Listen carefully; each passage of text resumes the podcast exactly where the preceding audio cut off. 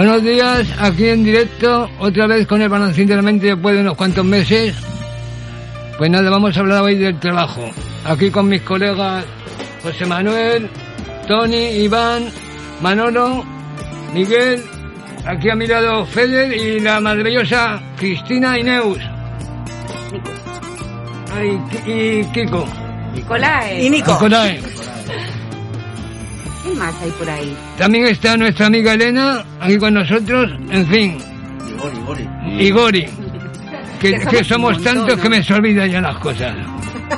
Bueno, pues nada, vamos a ver cómo se desenlaza hoy el día y espero que vaya bien. Un, un adelanto y venga, arriba.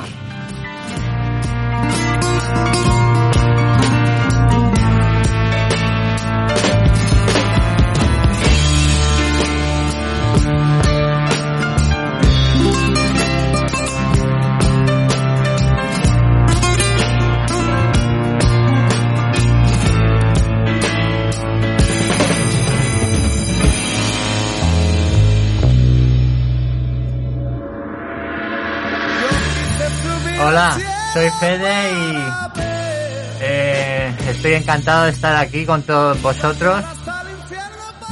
Eh, quería hablar un poquito del tema de hoy, que es el trabajo. Y qué pensamos del trabajo. ¿Qué es lo que se nos pasa por la cabeza cuando, cuando pensamos en trabajo? Hicimos un, bueno, un, quedado. Un taller. Un taller en el que pensamos un- una palabra que tuviera que ver con el trabajo. Nos, Y Creo que nos invitabas a sí, cerrar. os invito a cerrar los ojos y a pensar una palabra que viene con el trabajo, como por ejemplo formación, cansancio. Quizás podemos eh, poner una musiquita de fondo y, y podemos pensar en esas palabras que nos vienen alrededor de la palabra trabajo. Muy bien, a ello, ponemos la musiquita y vamos a pensar.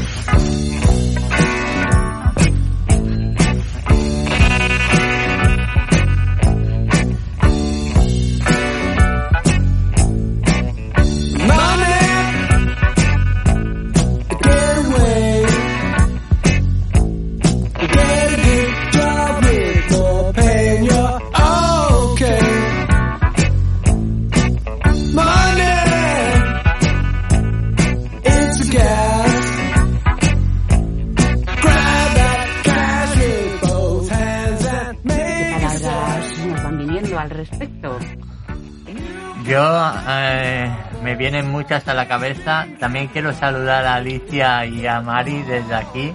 Hola, Hola, hola. Es que si no las, eh, si no las Te olvidas. no- nombro, me matan.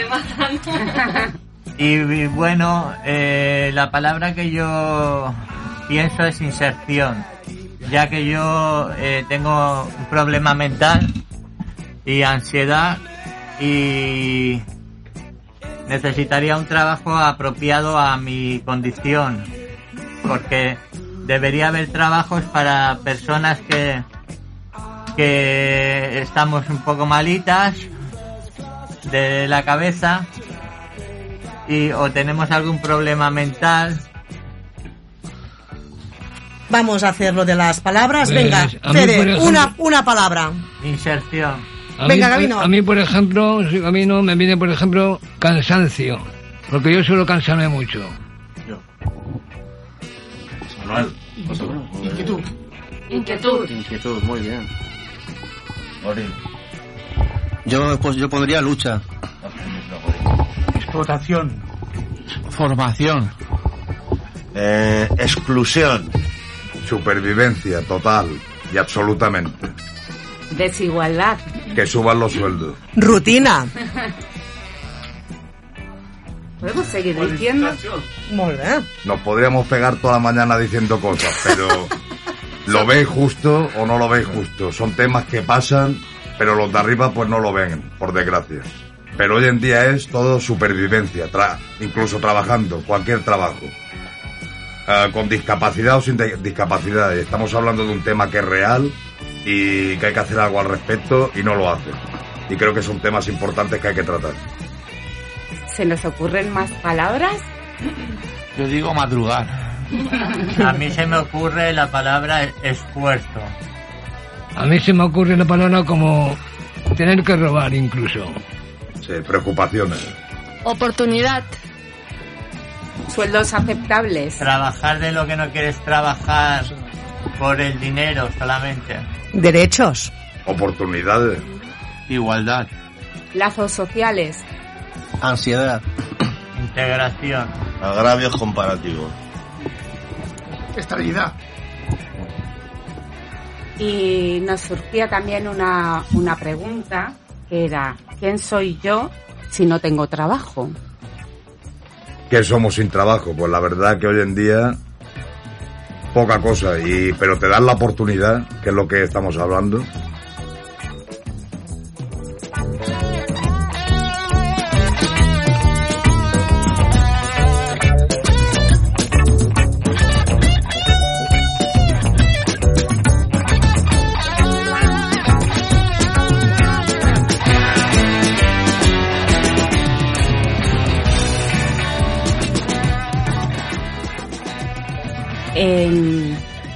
Mientras debatíamos y mientras reflexionábamos nos surgía una pregunta también y era que, bueno, una cuestión.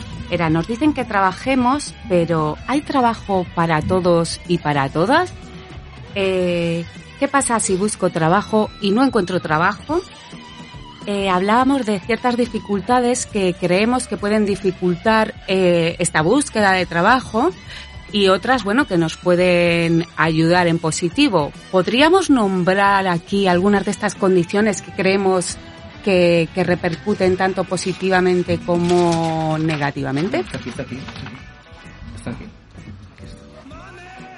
Yo creo que no hay trabajo para, para toda la gente y no todo el mundo tiene las mismas oportunidades y que si no, si no encuentras trabajo lo, te, te puede cambiar la vida radicalmente, pero te dan la oportunidad de que te pueda, que puedas avanzar. Ese es el tema que estamos, que estamos tratando. Entonces, a veces no encuentras trabajo porque no hay para todos y tampoco te dan la- las ayudas eh, y no creo que haya el mismo trato para todo el mundo igual.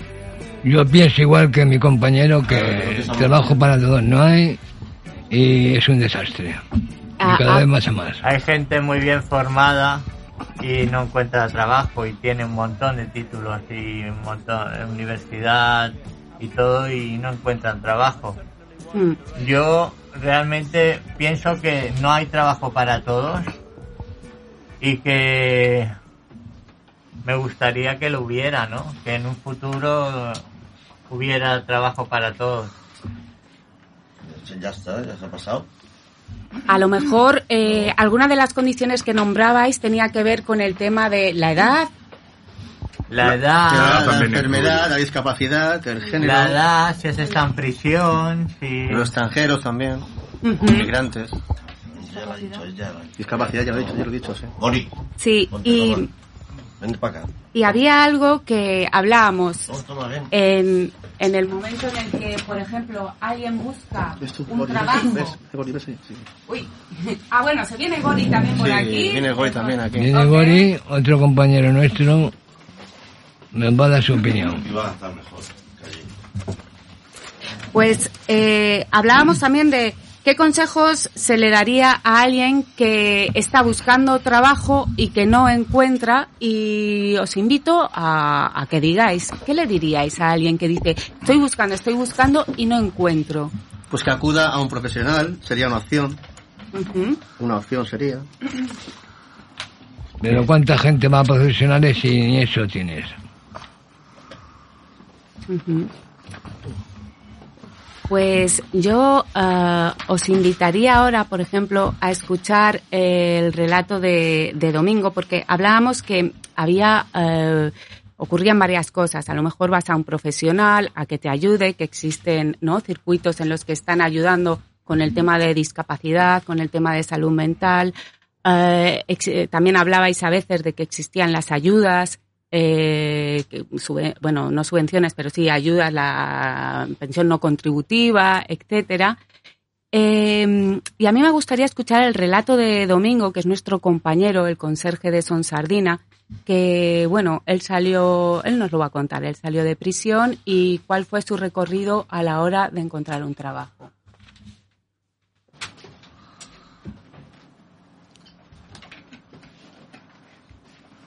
¿Cómo, ¿Cómo ha cambiado o evolucionado? Porque antes contabas que desde qué año empezaste a coger chatarra En el 93, yo era cuarentón. y cómo, cómo ha cambiado. Estos últimos dos, tres años o cuatro ha cambiado un montón, más de un 100%, ¿eh? ¿En qué sentido? Porque hay mucha gente buscando. No hay. No hay. Buscan, mm, buscan piedra sobre piedra, solo llevan todos los negritos, están todos los días, todos los días, de Los día. palés, todo. Palés, se lo palés. todos. Porque mm, antes hablabas cuál es el motivo que ahora haya tanta gente buscando. La necesidad, porque no tienen trabajo. Tienen necesidad, y no tienen, tienen familia, tienen que pagar la luz, lo quieren cobrar todo, pero si no te dejan ni te facilita más que suben los precios, con este señor que está arriba del todo, en el techo. Ha habido un Hemos- poco de lío. Este, tenido- bueno, eh, justamente lo que estábamos escuchando lo escucharemos un poquito más tarde porque tiene que ver con todo el tema de, eh, de buscarse la vida, que también lo, lo hemos nombrado aquí. Ah, ahora vamos a poner, eh, en verdad es el relato de Domingo y vamos a ver si lo encontramos. Un momento.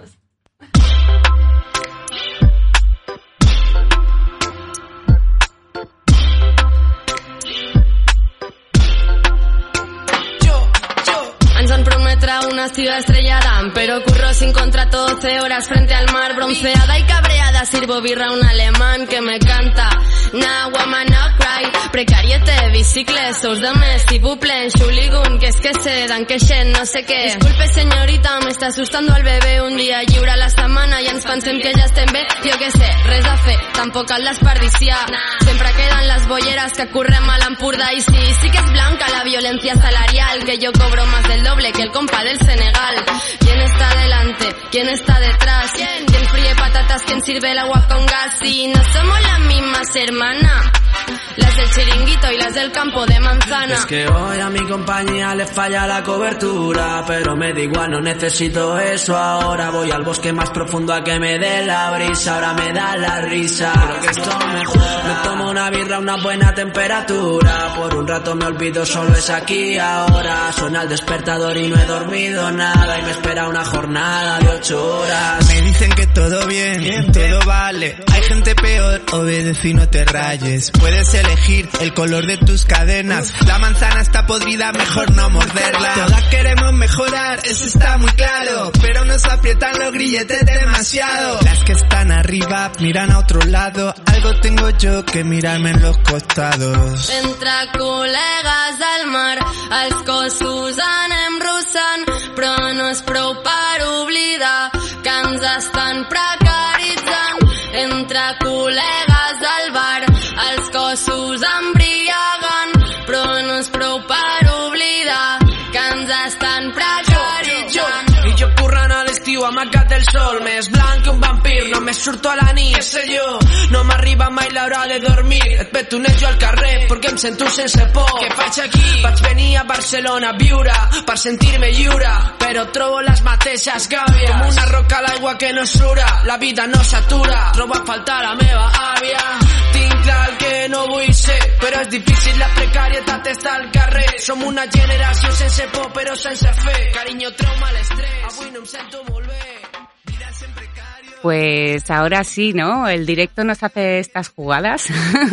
Eh, ahora sí hemos encontrado lo que nos contaba Domingo. Yo os pido que lo escuchemos súper at- atentamente porque de ahí seguro que tenemos mucho que debatir al respecto Y aprender. que y aprender. Ahí lo has dicho. Vamos a escucharle. Bueno, pues yo cuando salí de prisión eh, me tuve que ir a un albergue ya que la relación que tenía con mi familia pues no era muy buena en esos momentos. Y el GRE pues me buscó un albergue que fue casa de familia en el cual estuve cuatro años allí dentro. Y nada, estuve haciendo lo que me mandaban mis educadoras, haciendo cursos de jardinería, de, de limpieza, Estuve luego en tres empresas trabajando un mes en cada empresa gratis. Estás de, de prácticas. De y prácticas. ¿Gratis cuántas horas? Ocho horas al día y, ¿Qué- qué- y qué totalme- totalmente gratis. Y cada semana me hacía una valoración con mi educadora y la encargada del, del trabajo y siempre me decían que muy bien, que era muy trabajador, que estaban muy contentos conmigo, pero llegaba al final de las prácticas, a final de mes, y me decían que no me podían coger porque no tenían sitio, y ya, yo ya acababa la, de cobrar lo último que tenía para cobrar y estaba desesperado, y fue cuando apareció que abrieron el local de Son Sardina y Carmen Puyol y Marina, que era mi educadora, me ofrecieron el trabajo este y yo acepté sin dudarlo, por supuesto. Ujú. Y Estoy muy agradecido por ello y se lo estaré agradecido toda la vida. Esa incertidumbre que te produce el saber si te van a coger o no. Si te coge, es que claro, que te cojan un trabajo cambia totalmente tu vida. Totalmente. Puedes ir para un sentido o para otro sentido. Tú en este caso, en este sentido fuiste que te dieron trabajo aquí en el Greg y te salió bien, ¿no? Sí. O sea que terminaste bien. Yo Sí, al final acabado bien. Y, y tenías tú una pregunta antes que le hacías eh, a Domingo. No, yo no cuando se encontró trabajo es un poco abusivo, teniendo ocho horas trabajando y luego no, no darte trabajo. Si lo encontraste un poco abusivos.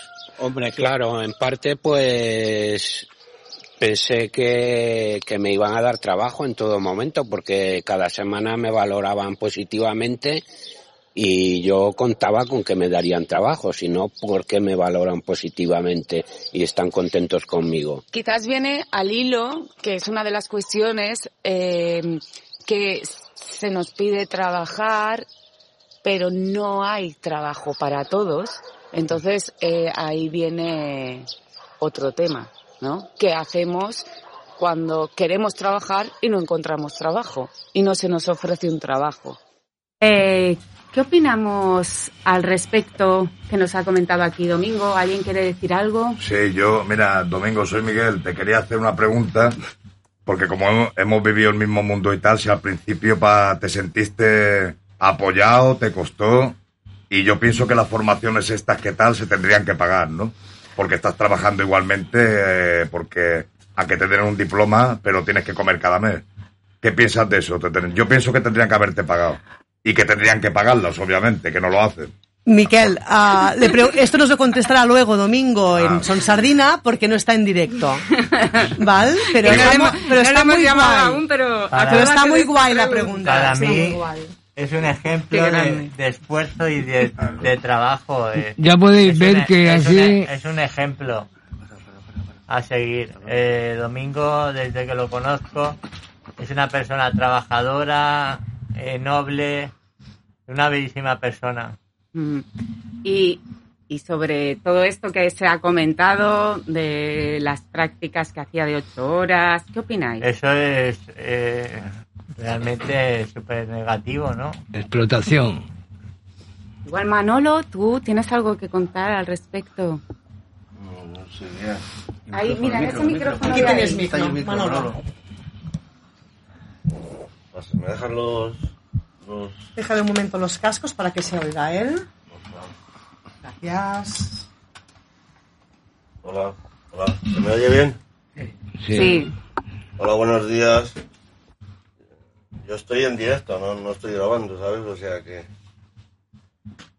no me están grabando, ni me han grabado ni nada. Eso yo tengo que improvisar. En base a lo que dicen, de que dicen, nos, nos dicen que trabajemos y nos surge una pregunta. Bueno, hoy vamos a Aquí, hablar. Manolo, aquí. Hoy vamos a hablar de, del tema del trabajo y de la RUE y de la, la renta básica universal. De eso hablaremos luego, ¿entiendes? Con varios profesionales. Pero bueno, Ahora yo voy a, voy a tratar la cuestión esta de que no surge.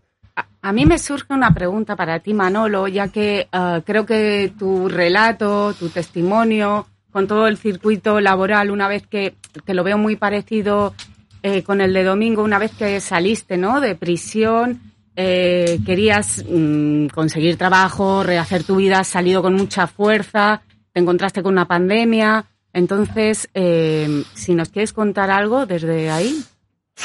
A mí es que me pilla todo, ¿sabes? De, mira, de las cuestiones que dicen, las condicionantes que, dificultan el, el encontrar trabajo, por ejemplo, la edad, la enfermedad, discapacidad, el género, extranjeros, a mí me pillan todo. Mira, el haber salido de la cárcel, una, la edad, que ya tengo 56 años, dos, una discapacidad mental, tres, y ya está. Bueno, a mí me, pillan tres. Yo, igual, yo he hecho cursos y he estado haciendo prácticas gratis en, hostelería en, dos restaurantes.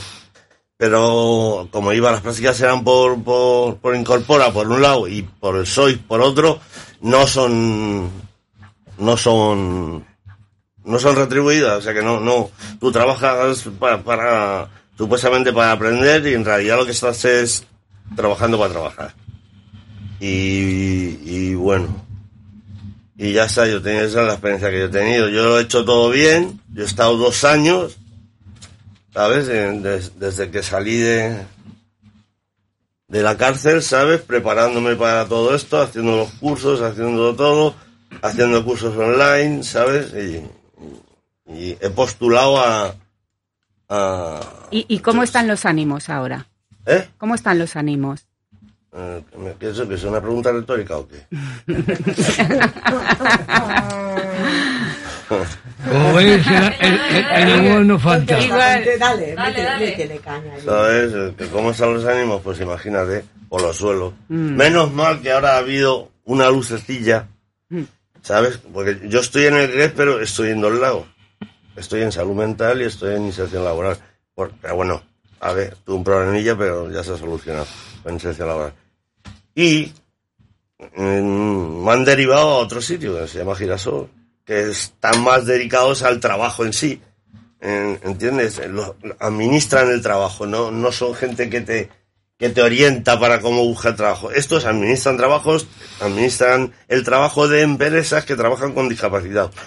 Y, y esa es la luz que, que veo para trabajar, pues yo ya no puedo luchar. Aunque yo tengo mucha experiencia, yo no puedo luchar con un tío de 30 años, a ver si me entiendes, que lo primero que presenta es el grado medio de, de formación profesional de hostelería y tal y cual. Yo, yo para hacer eso, para convalidar el grado medio, tengo la experiencia, pero tendría que hacer cuarto de la ESO y primero el bachiller. Para, para que me dicen, y, pues, para, para mí eso, ya con 56 años, estar 6 o 7 horas estudiando para, para, para sacar esto y tal y cual, pues me, me cuesta y me costaría mucho. Aunque hay ciertas personas que con 42 o con 43 años ya tienen dos carreras, yo no sé cómo lo hacen. Pues muchas gracias, Manolo. Y te deseamos desde aquí que vaya súper bien en esa lucecita que, que se está, ah, que está ahora luciendo un poquito. Eh, no sé si hay más. que- Creo que Tony también tenía algo por ahí que contarnos. No, el tema del trabajo básicamente es el trabajo que no está retribuido, es lo que no vemos bien. Supongo que estaremos todos de acuerdo en que unas prácticas que se hacen, pues evidentemente deberían estar pagadas, deberían estar retribuidas. Y todo esto es el tema de la explotación que hacen con la gente que no tienen gente indefensa, son básicamente gente que, que acceden al trabajo este a trabajar trabajar sin nada y, y claro, yo el tema es un tema es un tema a discutir entre todos, que lo pensáramos, que lo dijéramos y que, que diéramos nuestra opinión en ese sentido, todos, para, para contrastar este tema, ¿no? Que yo creo que es importante, es importante porque unas prácticas que no son retribuidas no son, no, yo, yo sinceramente no las veo bien en ese sentido. Yo creo que es indignante. Claro, y aprove- Porque aprovecharse incluso- de las necesidades. incluso aunque te den la, te aprueben la ayuda, es un dinero y la vida cada vez está subiendo más de, de precio, que precios abusivos en todos los sitios, gasolina, comida, tal. Veo bien que den una ayuda, pero que tendrían que dar un- un- una situación económica compensada como está la vida hoy en día. Porque la familia que tenga hijos a cargo, tal, o tenga, es normal que tenga, pues después, y muchas cosas que se callan. Que, ¿Quién no va a tener problemas si no puede pagar la casa, la comida, y tendrían que subir las ayudas y tramitarlas más, más rápido? Y no contar tantas películas como cuentan. Pero bueno, a ver si hacen algo.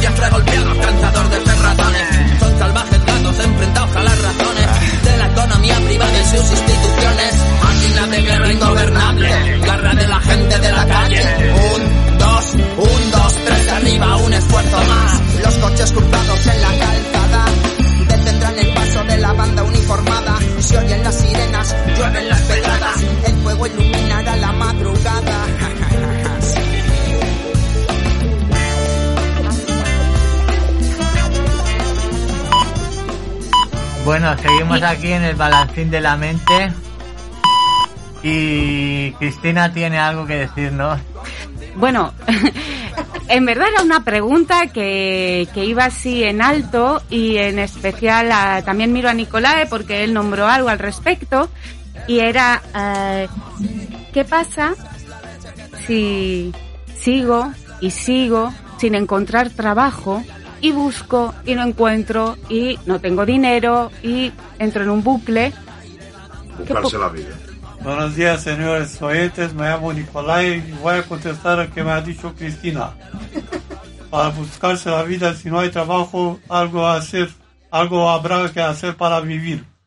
Como robar, engañar, prostituirse, vender chatarra, trabajo en negro, limpieza, compraventa de coches, Sí, había algo que hablábamos sobre el tema de buscarse la vida.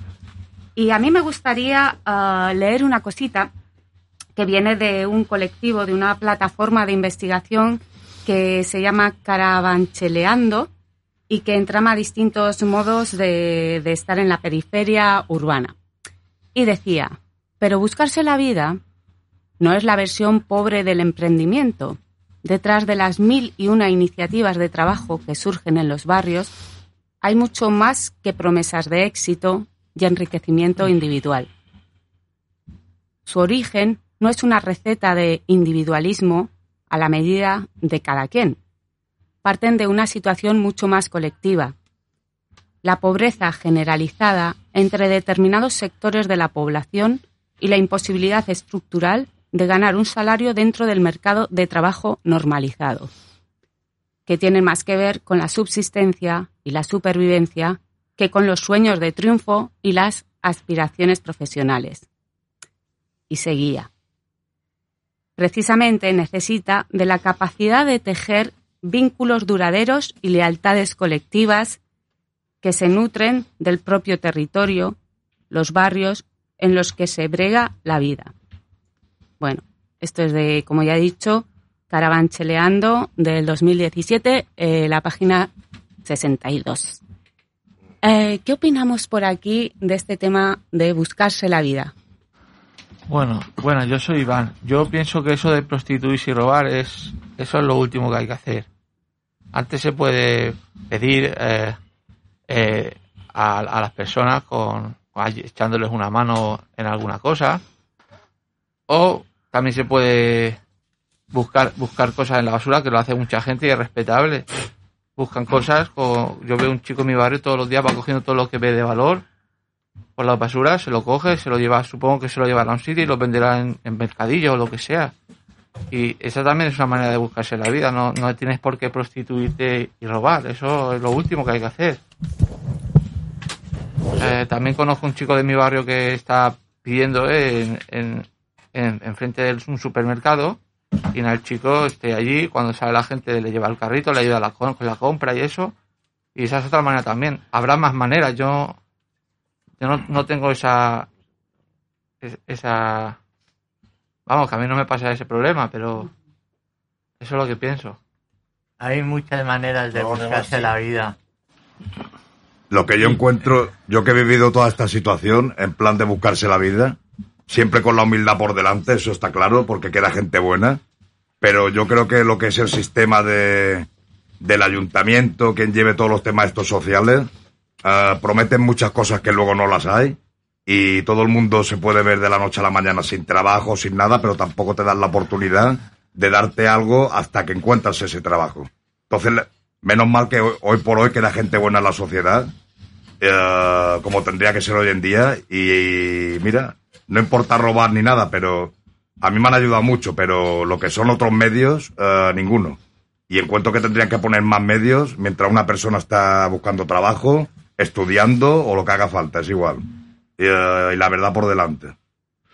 Pues nada, yo pienso que robar se puede robar, pero también es una cosa que es arriesgada. Por ejemplo, pues lo que ha dicho mi compañero, que buscar en la basura chatarra, fu- fuerte, Gabino, buscar, porfa, que buscar, si no, no- nos perdemos tu voz. buscar, buscar chatarra, buscar de todo para buscarte un poco la vida. Pero que hay gente que también pidiendo, pues te lo niegan todo. Hay algunos que sí, según en qué sitio te pongas a pedir, te echan. Y no, no, llega ese momento que te, te quemas de tal manera que no puede ser. O sea, yo ni estoy por un lado de robar, ni estoy por el otro, pero yo no morirme de hambre no me moriría, te lo puedo asegurar. Si tengo que robar, robaría. Y ya está, no hay más.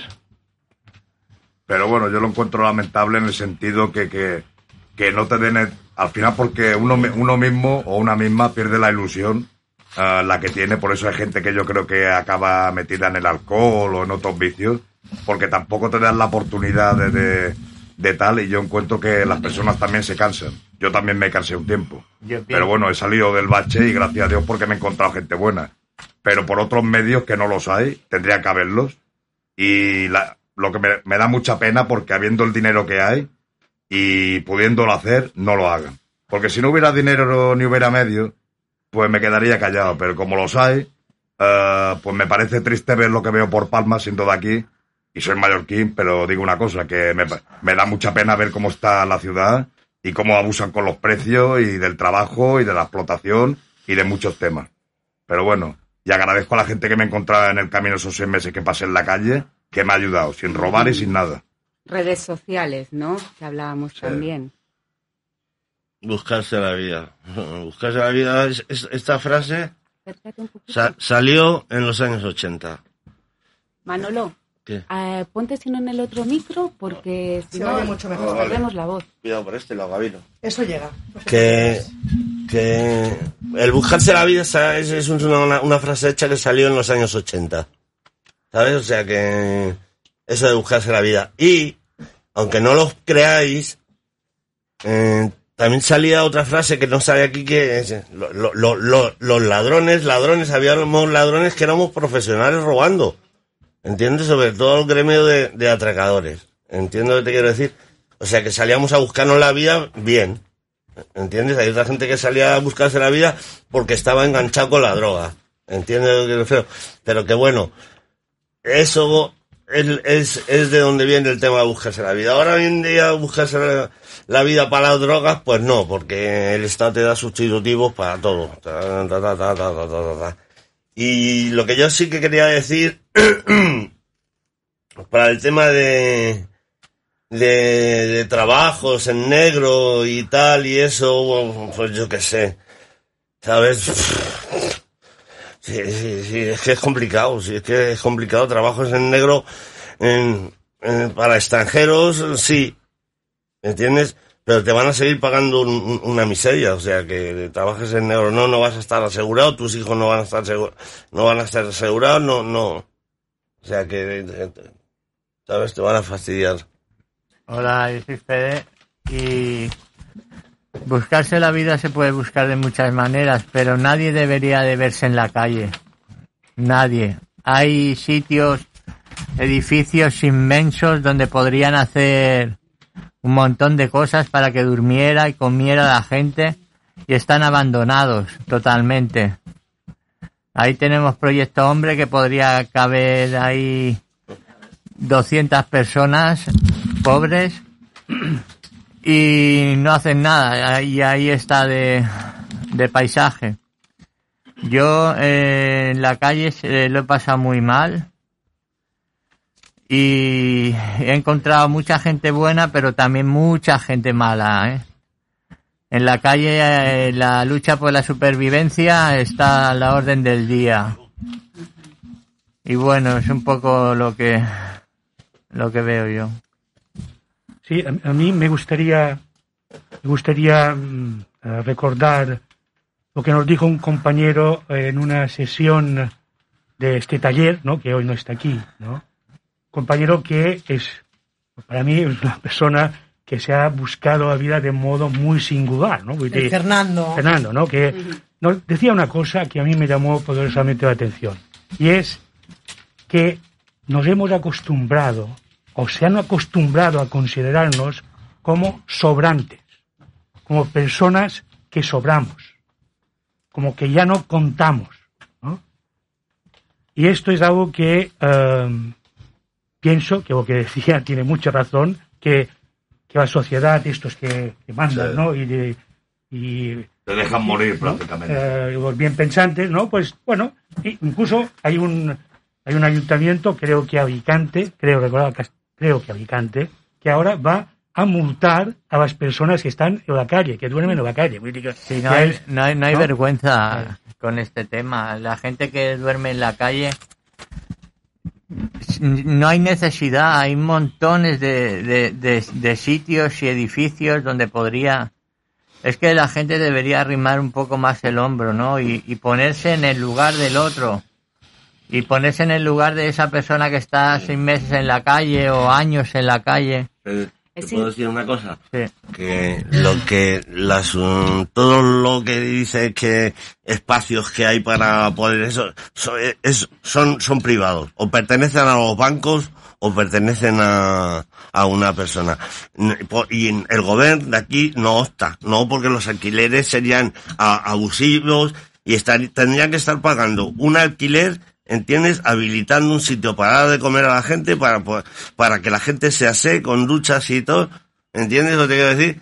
O sea que, y, y tendrían que habilitar todo eso, no, no los albergues que hay, que, que allí eso, nada más que pastilleo, botellones de cerveza y tal. O sea que, en ese Yo sentido, cuento- yo lo voy a decir porque lo, lo- lo- lo he pasado de primera persona, el estar dos meses y medio, dos meses y medio viviendo en un coche. Realmente fue muy duro. Se murió mi padre, tuve que dejar el piso y estuve muy, muy mal.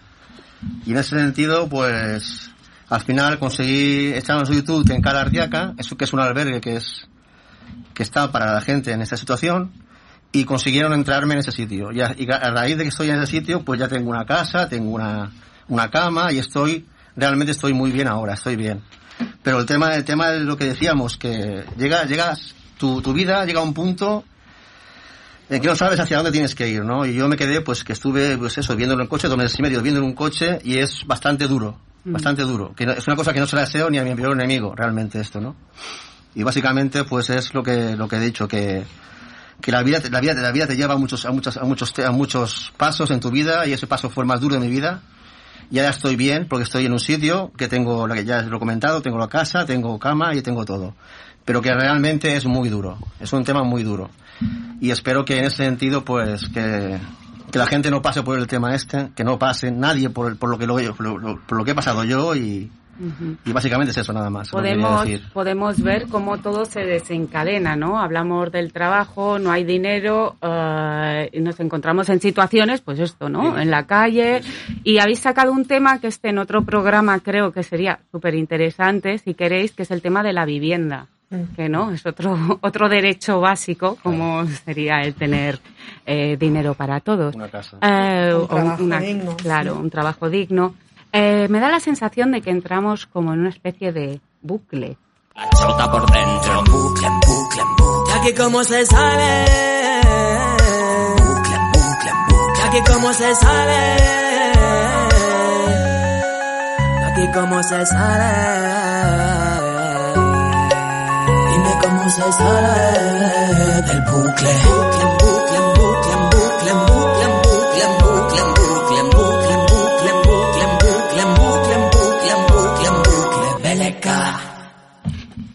Bueno, y seguimos con, eh, esta es una grabación que teníamos de, eh, bueno, se van a presentar ellos mismos, así que vamos a poder eh, escucharles, que tenía que ver también con el tema de buscarse la vida. A ver, ¿cómo os presento para el programa de radio? ¿De qué? Di las palabras que has dicho antes, tú, yo, ¿cómo me llamo yo? François y Monsieur Laurent. Madame. ¿Madame? Madame François y Monsieur Laurent. ¿Cómo, ¿Cómo ha cambiado o evolucionado? Porque antes contabas que desde qué año empezaste a coger chatarra En el 93, yo era cuarentón. y cómo, cómo ha cambiado. Estos últimos dos, tres años o cuatro ha cambiado un montón, más de un 100%, ¿eh? ¿En qué sentido? Porque hay mucha gente buscando. No hay. No hay. Buscan, mm, buscan piedra sobre piedra, solo llevan todos los negritos, están todos los días, todos los días, de Los día. palés, todo. Palés, lo llevan palés. todo. Porque antes hablabas cuál es el motivo que ahora haya tanta gente buscando. La necesidad, porque no tienen trabajo. Tienen necesidad y no tienen, tienen familia, tienen que pagar la luz, lo quieren cobrar todo, pero si no te dejan ni te facilitan más que suben los precios, con este señor que está arriba del todo, en el techo, ¿eh? más que suben para ellos. Y aquí el pueblo que se joda. Francisca, tú también nos estabas hablando sobre algo que le comentaste una vez a tu asistenta social, a tu trabajadora social. Sí. Yo le comenté a la asistente social que fui a pedirle ayuda, le comenté que yo miraba los bidones y las cosas que me encontraba las vendía en el baratillo, como figuras, como sábanas, como colchas, como muebles, bueno, de todo, lámparas, de todo lo que te encontrabas y cosas buenas. Ahora no se encuentra nada. Y ella me dijo que sí, que eso era un trabajo. Me dijo ella. Y yo le dije que sí, que, que lo era, que yo me buscaba la vida, sí. ¿Cuántas horas, por ejemplo, estabas para ir a Pues- buscar eh, Pues los bidones? bas- bastante porque me recorría andando un, un montón, hace todas las rotondas, Muchas zonas. todo, Ujú. muchas. Más luego montar el puesto. Montar el puesto, sí, claro, Y ya pegó un cartón de Mercadona. mucho. ¿Y vendías trabajo. bien? Sí, había, había veces que sí vendía mucho y había veces que no, por, por el tiempo, porque hacía mal tiempo, porque llovía. Y, ahí- Entonces, y ahora hay deshallas eh, que todo no lo han quitado, todo lo, han quitado Todo el cartón, todo porque la gente se lo llevaban. Todo Y, y el gobierno con medio ambiente, con el cuento, el ambiente, el ambiente también sirve a comer, se lo llevan todo, los cobran los impuestos, los cobrantes se lo llevan todo, no dejan ni coger nada a nadie. Esto es, es esto no tiene que ser cosa del pueblo, para el pueblo que pueda comer y beber y vivir, pero eso no dejan hacer nada. A ellos les da igual, si tú vives debajo de un almendro, o si te pega un relámpago, o si te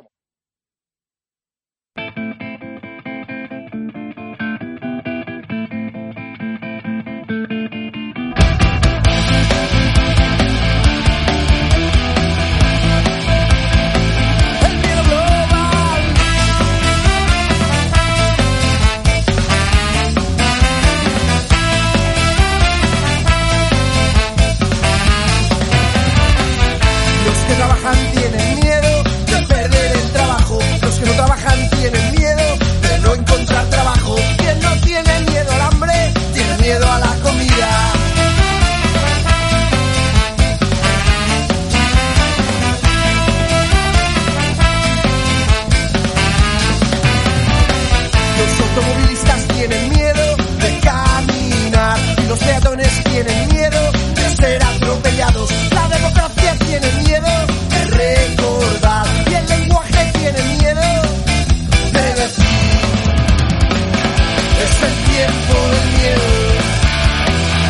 Es el tiempo del miedo. Es el tiempo del miedo. Es el tiempo del miedo.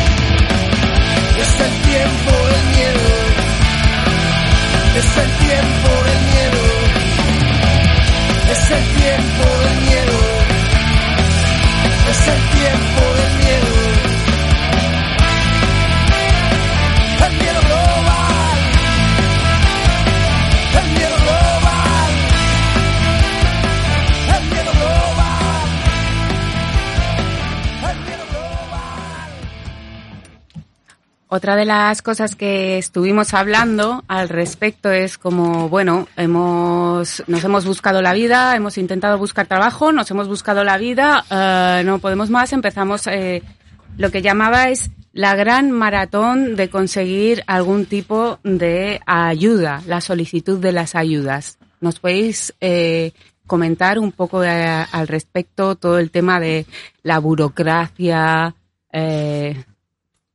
No es tanto co- no, no es tan fácil como, como dicen, porque entre que esperas y no esperas, sí. Se agradece cuando te dan el dinero, por ejemplo, pero tu situación no la llegan a entender porque le puede pasar a todo el mundo, como digo yo, la, vida cambia en cero coma. O sea que, ta- pero hasta que cobras, ¿qué haces? No te dan medios suficientes, porque lo veo muy bien que te den 400, la cantidad que sea, da igual la cantidad. Pero hasta que llegues a cobrar, pasen esos meses, ¿por qué no piensan en las personas eh, que hacen ese tiempo?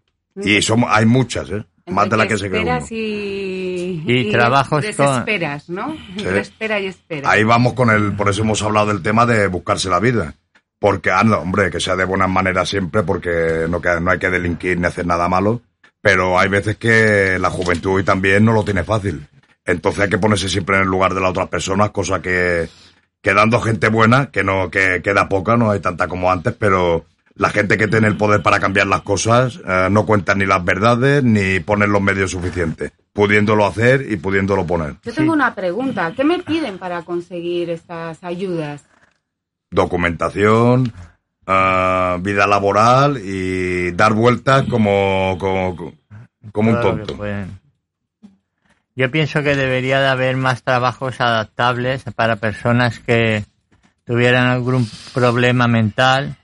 Y también quiero reivindicar que me gustaría que hubiera más educadores, más puestos de trabajo para los educadores, porque son muy necesarios. Son, son- son muy necesarios. Es gente con, es gente profesional, muy, con mucha paciencia y debería haber más porque hay gente malita como yo que está con las drogas que cae porque no tiene el buen consejo de un educador.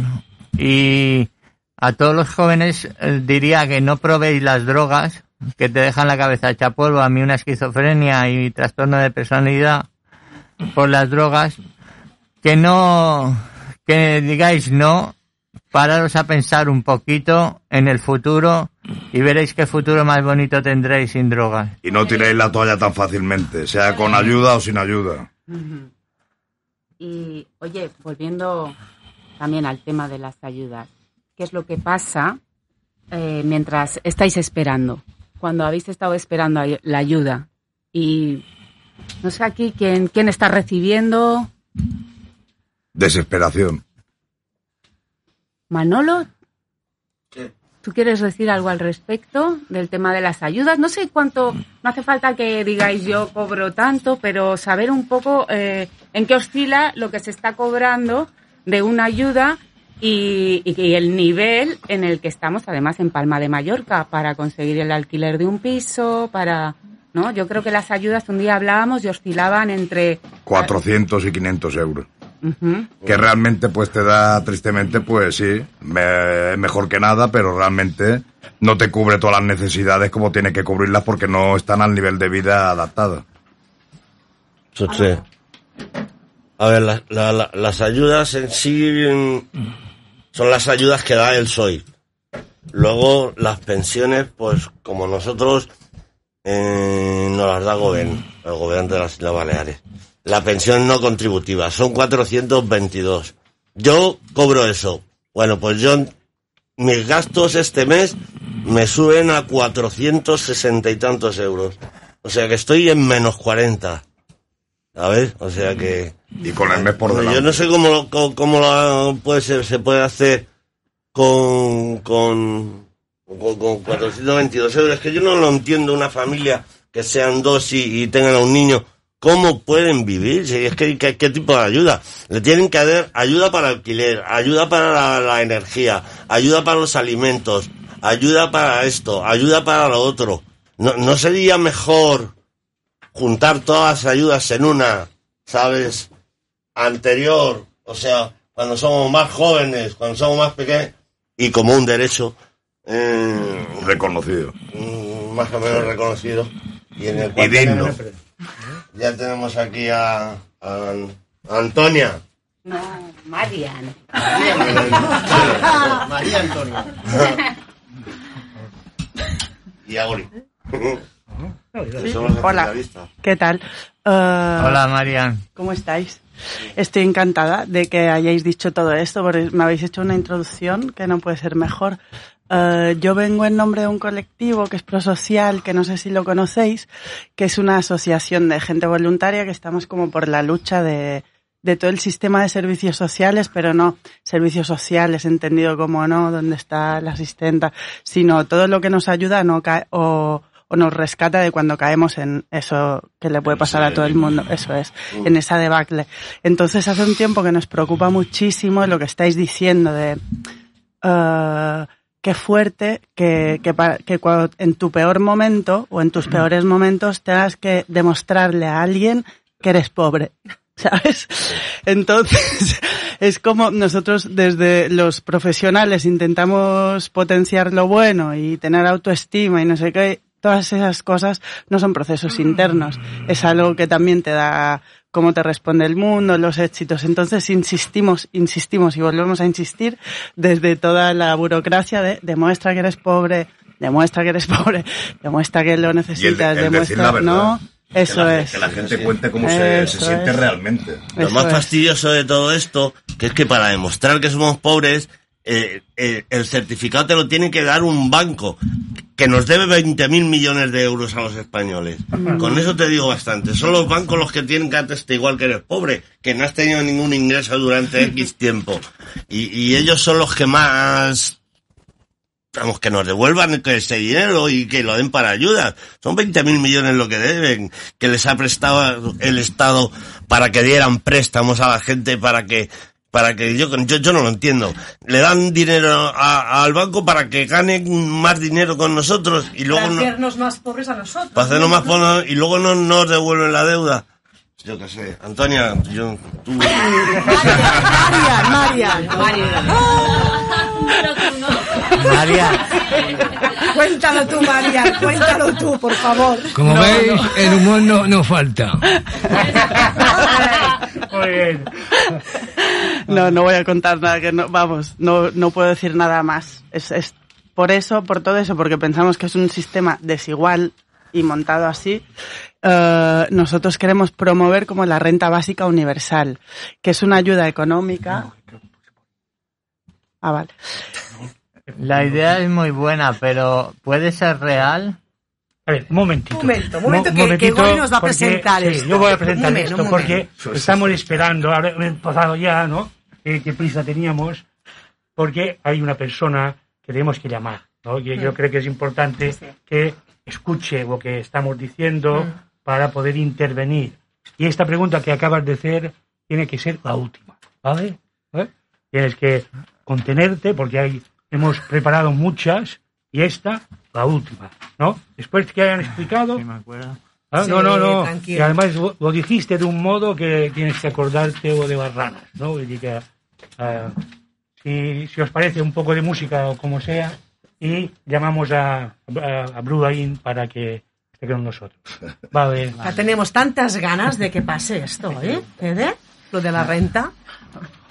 Abro una puerta negra, retumban mis oídos, la calle queda muerta, el sol aún no ha salido, saco de mi cartera una tarjeta y ficho y pienso que si se acaba el mundo ahí fuera, son dos minutos tarde. Vaya día que me espera, me pongo un uniforme de eso que no se nota la mierda. Comienzo a fusionarme con un robot que pega unos chispazos de miedo. Y si se acaba el mundo ahí fuera, me la pela, me la pela, me la pela, me la pela, me la pela, me la pela, me la pela.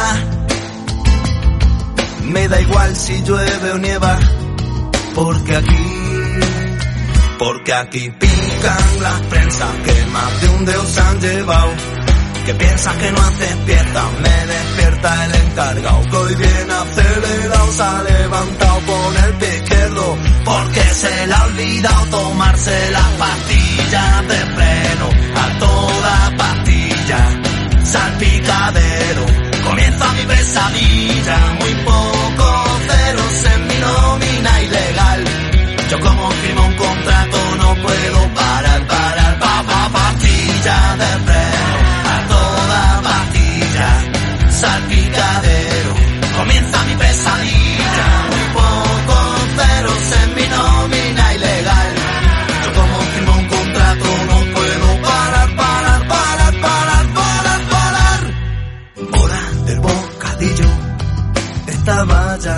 desmayado, mi estómago vacío, porque aún no he desayunado. Eh, continuam. Eh, ja havíem entrat una mica en la qüestió de la renta bàsica, que és un tema que hem parlat bastant en el nostre taller de, de ràdio i que, eh, clar, nosaltres el que hem vist, bueno, el, el, el treball ja no és el que era, el treball no serveix com a inserció eh, social, tampoc ningú és qui treballen és suficient per viure. Però nosaltres continuem veient que si els recursos, és tot el que tenim a la nostra societat per poder viure dignament, si, si ho comprem un pastís, una tarta, eh, és, és, molt, és molt grossa. Però què passa? Passa que aquesta tarta n'hi ha que el tros gros són un parell, n'hi ha que en guarden a la nevera per poder-se a menjar el l'endemà, n'hi ha que, que el posen dins el congelador per poder fer reventa i tal, n'hi ha que l'amaguen i fan corrupció, i en el comú del mortal mos queda trossos petits, miques i a vegades gairebé res, no? Per tant, hi ha una desigualtat brutal. I nosaltres vàrem, vàrem veure què podem fer abans d'això. Vam dir, home, eh, Gavino eh, a vegades deia de que tenemos que em, coger la tarta, el trozo de tarta que nos toca, es decir, robar, a veces, ¿no? claro. Como- ¿no? Claro, y en esta situación nuestra, en el capitalismo, esto de robar, esto de tomar la tarta que nos toca, eh, pues después nos tocan, ¿no? Bueno, y nos han, hemos conocido que también hay un, un- una propuesta que ahora hemos iniciado que, que lo que pretende es eh, repartir bien esta tarta, ¿no? Repartir bien la tarta, eh, al menos de, forma equitativa, ¿no? Y esto es la renta básica universal incondicional, que ya hemos presentado a, a, a- a Marian y a Edith de Bon Prové. También tenemos al otro lado de, de, de ¿cómo se llama esto, no? El teléfono. Tenemos a Bru Laín. Bru Laín es profesor de la Universidad de Barcelona, eh, profesor de sociología, tiene muchos intereses, em, digamos, em, de conocimiento y, y- y de saber, pero hoy lo hemos llamado porque ha escrito mucho sobre esta cuestión y ha escrito bien y de forma muy razonada y nos interesa eh, su opinión. ¿no? Bueno, y nosotros, eh, durante estos talleres que hemos hecho, nos han surgido muchas preguntas, ¿no? Muchas. Eh, y ahora es el momento de estas personas, María Antonia y Bru Laín, que nos clarifiquen un poco, ¿no? A donde llegue su- sus posibilidades y para conocer mejor esta, eh, este instrumento, ¿no? Que ente- algunos entendemos que puede ser importante en el futuro. Así que eh, las preguntas que teníamos eh, preparadas, ahora es el momento de... Yo de- me apunto rápido a, a la renta universal y dónde hay que firmar. Pues hay, ¿no? Hay ini- hay una iniciativa europea en estos momentos todavía vigente Ah. que después os, paja- os pasaremos y pondremos un enlace en Instagram, una página web para firmar, que es una iniciativa ciudadana para pedirle a la comunidad europea que haga una prueba piloto y que lo tenga en cuenta como una realidad ya. Esa prueba. Esta, firmarem. esta prueba piloto no se está haciendo en Barcelona. Sí. Bueno, ya, però mentre ayude... Ara, ara ens ho explicarà el Sí. Bru. Ah. Val? Ara paciència que ens ho explica el Bru. Exacte. Bru? Hola, bon, bon dia a tothom. Bon dia. Bon dia. Bon dia. Bon dia. Hola. Voleu que xerri en català o en castellà? Com Castellano. Castellano, por favor. Castellano. Vale, perfecto. Pues nada, eh, muchas gracias por invitarme. Eh, saludo a Gori, con quien he podido hablar estos días. Eh, y bueno, y toda la gente que estáis aquí en el plató también. Y, y en principio, en primer lugar, agradeceros también que, que queráis dedicar un ratito de vuestro programa a hablar de la propuesta de renta básica, que como eh, pues muy bien ha comentado Gori y sabréis el, el resto de gente, eh, cada día se habla más y va ganando popularidad en los últimos, en los últimos años. Nada, y darte las gracias a ti también por atendernos. Molt bé. Bueno, eh, han demanat, Bru, eh, el, el programa pilot que se fa a Catalunya, si ens pot fer eh, cèntims, ¿no? Eh, ¿Se puede explicar un poquito eh, en qué consiste, a quién, a qué personas eh, eh, llega, eh, etcétera? Vale, vale pues, pues Sí. sí, muy rápidamente. El, el proyecto, el, el programa piloto que vamos a empezar, de hecho que ya ha empezado en Cataluña, ahora mismo se encuentra en su fase de diseño, todavía hemos empezado a implementar, es decir, a dar el dinero a la gente, pero estamos, llevamos ya bastantes meses desde principio de año, de hecho, trabajando en el diseño experimental. Y explicado muy rápidamente, el proyecto piloto viene, viene impulsado por el acuerdo de gobierno, de formación de gobierno y de investidura del presidente Aragonés en Cataluña, eh, y era uno de los acuerdos, digamos, que incorporó el pacto entre Esquerra Republicana de Cataluña y, y la CUP, ¿no? Hacer un proyecto piloto, un proyecto experimental de renta básica. Y básicamente este proyecto, eh, sus características serán que van a durar dos años, 24 meses, que van a participar en él, es decir, que van a ser beneficiarios de este proyecto alrededor de unas 5.000 personas en Cataluña durante dos años, que la cantidad que van a recibir, esto todavía se está diseñando y puede sufrir algunos, algunos cambios, pero estamos hablando de aproximadamente unos 800 euros por persona adulta que Claro. participe, mensuales, y 300 por menor de edad que Ah. participe también. ¿De acuerdo? A ver si lo hacen Eh, aquí. Perdón. Ah, perdón, perdón. No, decía el compañero que a ver si, lo hacen aquí. No, eh. El Miquel parla en veu, estaria bé, pensa en estaria veu muy alta. bien. Estaría muy bien, sí. Eh, con estos 800 no llegamos, pero nos acercamos bastante al umbral de la pobreza que en Cataluña, eh, pues con los datos, digamos, de la última encuesta de condiciones de vida eran 947 euros. Entonces no llegamos, pero nos quedamos bastante, bastante cerca de este umbral. ¿no? Am, eso por un lado. Por el otro lado, la- el- el, digamos, la cuestión, eh, el diseño experimental que va a seguir es un poco complejo, pero lo resumo de un modo muy, muy esquemático y muy, y muy, y muy sencillo. Básicamente van a ser dos experimentos en uno. Es decir, vamos a utilizar dos metodologías experimentales diferentes. Por un lado, de estas 5.000 personas, casi la mitad, 2.500, van a ser escogidas de forma aleatoria por toda Cataluña. Esto quiere decir que, eh, pues no sé, un señor, una señora, un chico, una chica, quien sea, que vive en la Costa Brava, otro que vive en las Terras del Ebra, otro en Tarragona, otro en Barcelona, etcétera, etcétera. 2.500 personas distribuidas por toda Cataluña van a participar, van a recibir esta renta básica universal incondicional individual durante estos 24 meses. La otra mitad de los 5.000, es decir, 2.500 restantes, se van a dividir entre 1.250 y 1.250 en dos pueblos, dos localidades aproximadamente de este tamaño de población. De acuerdo que el, el- casi el 100% o el 90% de población de estas dos localidades van a recibir la renta básica. ¿De acuerdo? Entonces, tenemos, como digo, dos, dos modelos de experimentales o dos experimentos en uno. Por un lado, uno de aleatorio ¿no? por toda Cataluña y con este experimento vamos a conseguir o esperamos conseguir datos sobre qué resultados da la individualidad y la incondicionalidad de la renta básica, que son las dos características. Con el segundo modelo que se estaba comentando, este de los pueblos, lo que vamos a conseguir, o lo que esperamos conseguir, es obtener datos de qué efectos genera no solo la individualidad, es decir, cuando la gente cobra a nivel individual autónomo esta renta y la incondicionalidad, es decir, cuando esta renta se cobra independientemente de cualquier consideración, Pues aparte de estos dos, estas dos características, lo que vamos a, lo que queremos obtener son evidencias que nos digan cómo funciona la universalidad. Es decir, qué pasaría si en toda Cataluña se implementara la renta básica. Como eso no lo podemos hacer, lo que hacemos es un proyecto piloto y lo que tratamos de hacer es replicar esta universalidad en dos pueblos pequeños. Eso, de unos 1.200, 1.400 personas aproximadamente.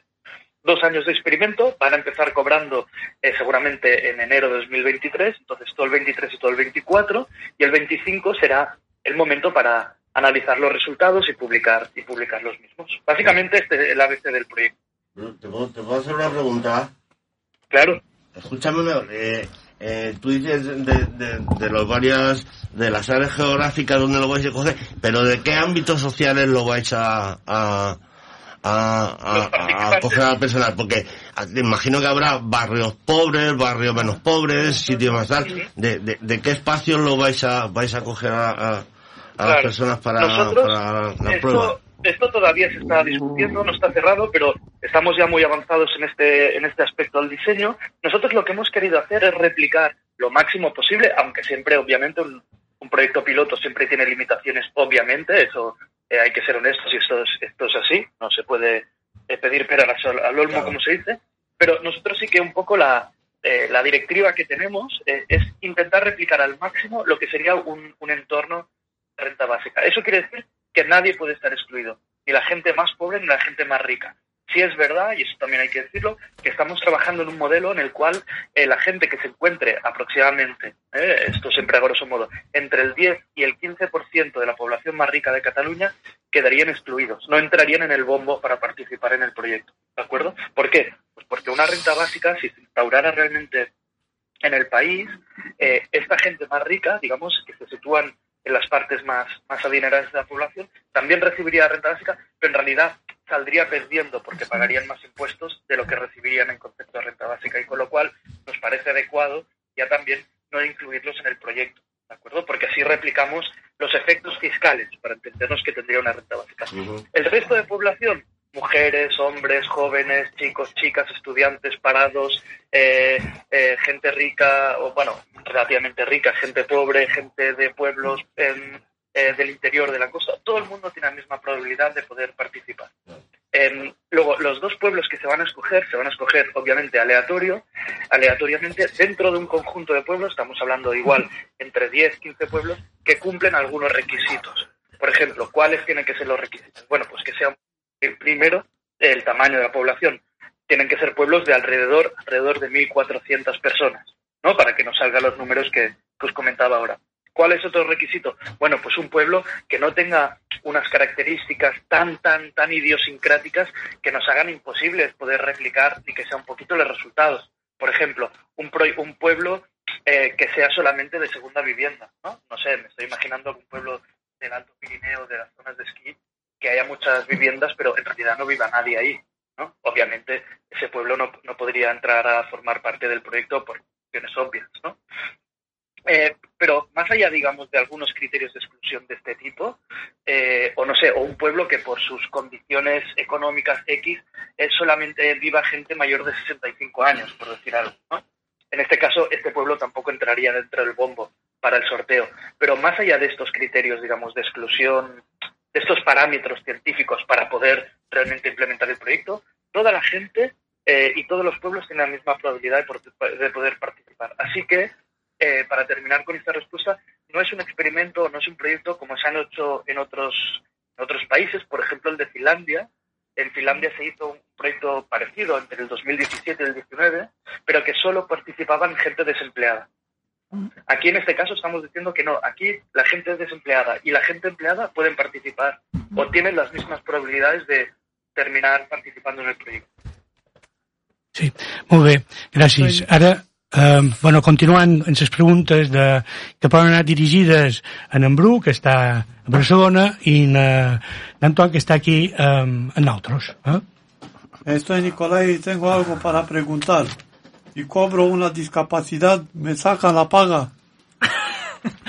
Eh, no, no, no te sacan la paga. Yo quería, bueno, a raíz de tu pregunta, quería mm, decir que creo que la renta básica se tiene que entender no como algo que tú tengas que merecer percibir, sino que no es una acción contra la pobreza, es ya un derecho de todos.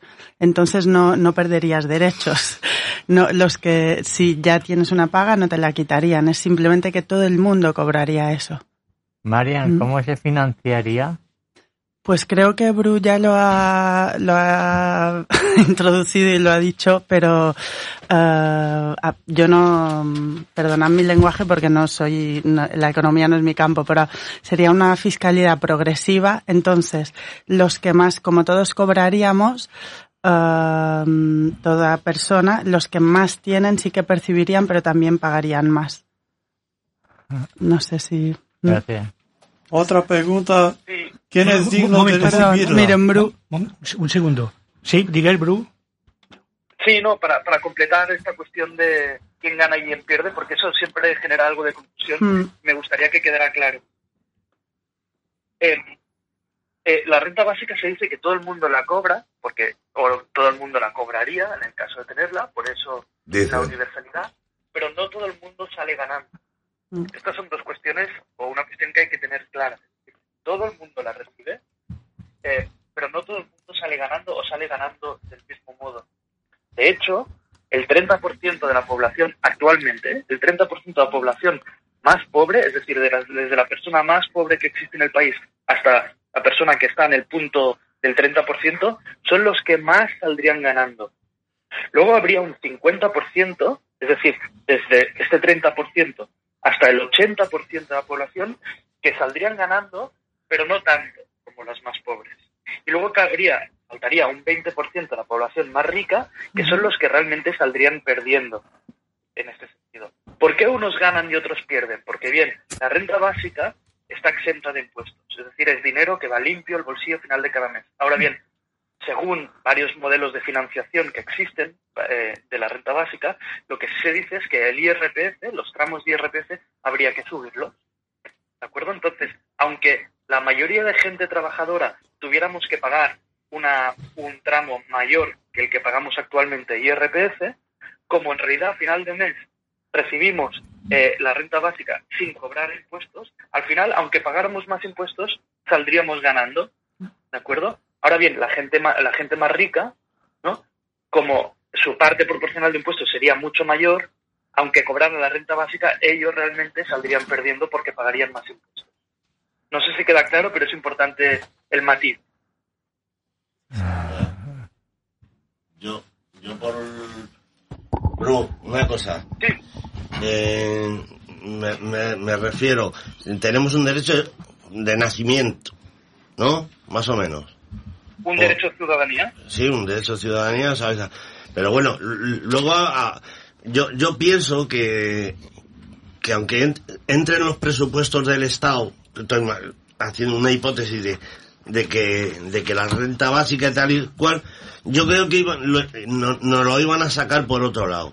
¿Sabes? A la gente que esté trabajando, o los que estén trabajando, te lo van a meter por IRPF o cualquier impuesto que, que hasta, hasta de, de- en un carácter infla- inflacionista.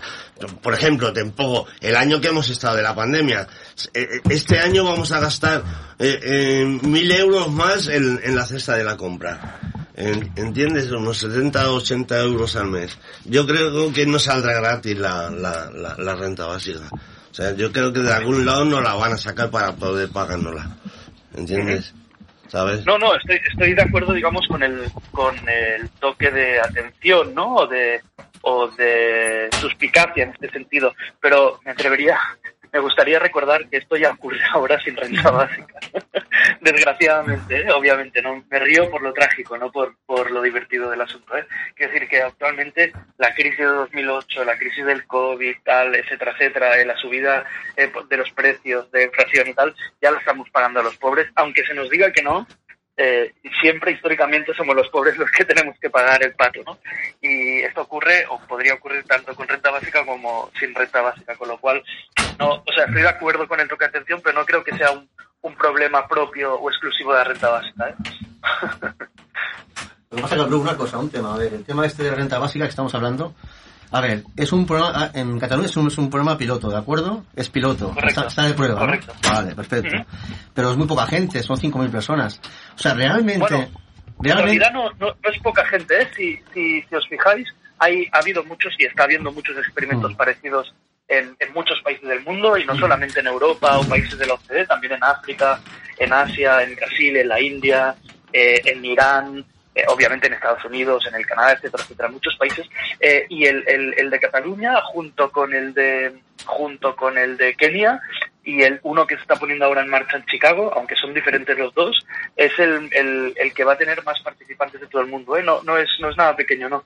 Ujú, 5.000 ya. Porque el tema, el tema es que extrapolar el, eh, esta paga, esta presunta paga, que bueno, tú dices, tú dices que serán, serán 800 euros, serán, ¿no? Es lo que tú has dicho.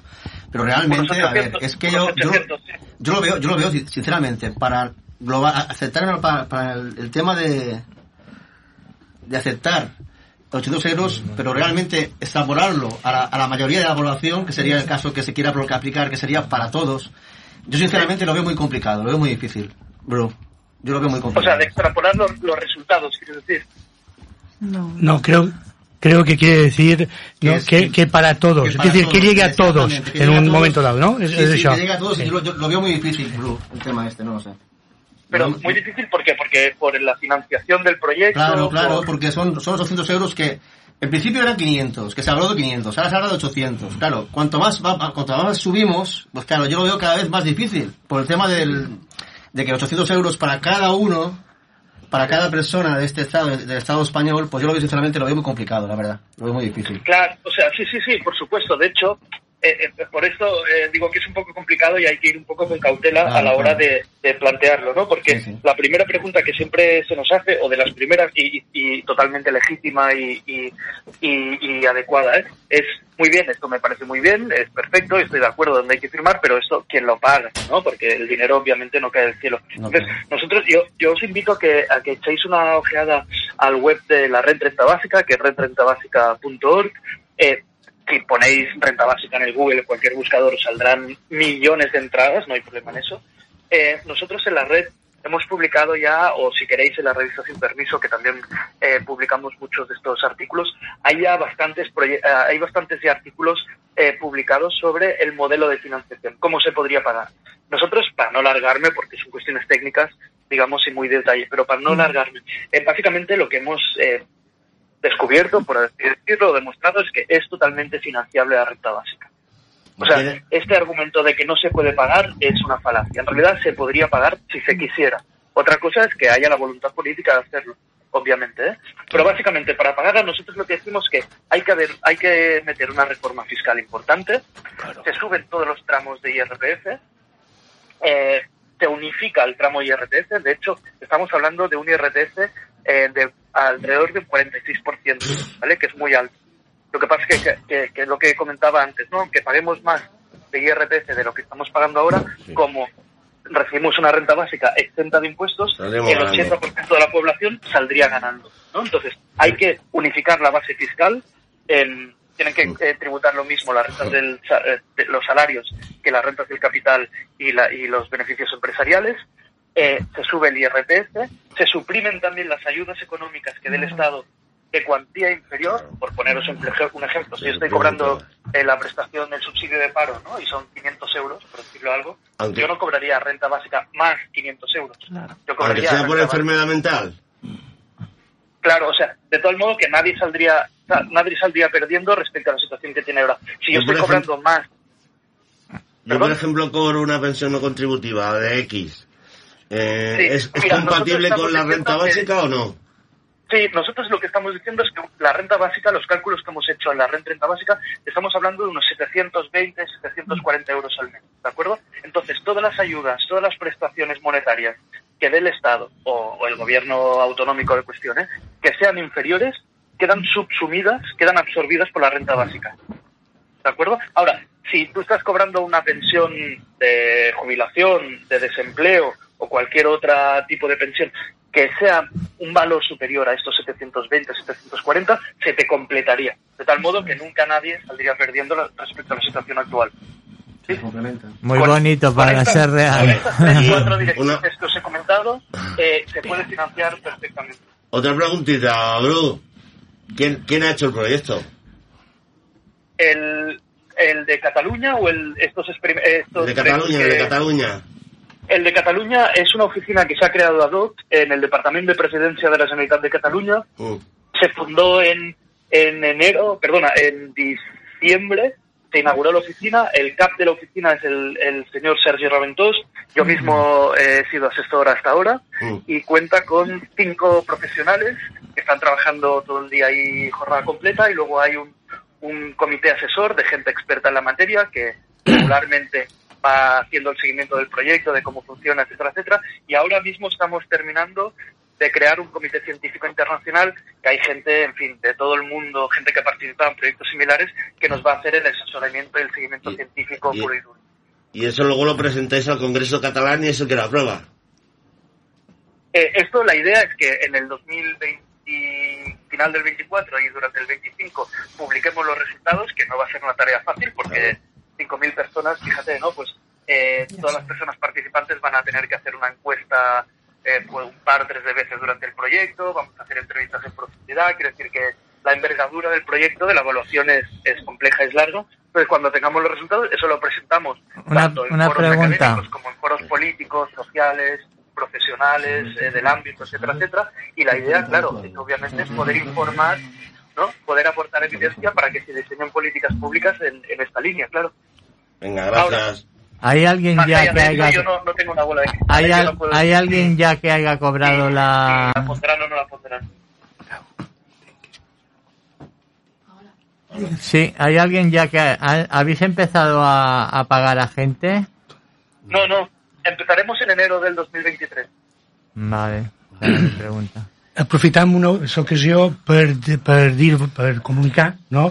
que Sergi Reventós, que el director de l'oficina de Catalunya, és aquí dijous, dijous vinent, en el, en el Parlament Balear, me pareix que a les 11 del migdia, eh? una cosa així. Bé, uh, continuem amb les qüestions. Ah, uh, bro, ¿qué tal? Buenas, yo soy Miguel. Un saludo de aquí de Mallorca. Mira, tengo una pregunta que hacerte porque las ayudas estas que estás hablando y tal me parecen muy bien, pero claro, ¿cómo entrarían en el plan de, de la gente que tiene algún tipo de discapacidad o qué tardarían o qué trámites habría que hacer en todo esto? Salud mental hablábamos. Sí, ¿no? porque es un tema que ya no solamente en Mallorca o en Barcelona y tal, que es un tema que lo han, lo han empezado a sacar, pero yo pienso que se callan muchas cosas porque realmente, pues, mira cómo está media España, que se automedica, tal, todo eso. Y yo por lo que he visto en la calle y lo que he vivido, eh, ¿cómo ves el tema este que podría beneficiar al tema de salud mental? Hombre, yo creo que em, a mí me gusta decir que la renta básica en realidad beneficia al conjunto de la población, ¿de acuerdo? Eh, pero sí es verdad que hay algunos colectivos que por sus características, las que sean, por edad, por salud mental, por salud física, por situación económica y tal, y tal, podrían salir más beneficiadas o podrían obtener un beneficio superior a- a- al de la media, ¿no? Al del conjunto de la población. Y aquí particularmente la gente que padece algún tipo de, eh, de trastorno eh, de trastorno mental. Eh, eh, claro, hasta aquí, o sea, hasta ahora quiero decir, se nos ha dicho durante muchos años que el mercado laboral, que el empleo, que el trabajo, ¿no? Sí. Es una cuestión que es una actividad que dignifica a las personas, ¿no? Esta, la típica frase esta del, del abuelo, de la abuela o de los Sí, padres, claro. ¿no? Con los niños, ¿no? Niño, levántate y, y trabaja, que te tienes que hacer un hombre, ¿no? El día de mañana.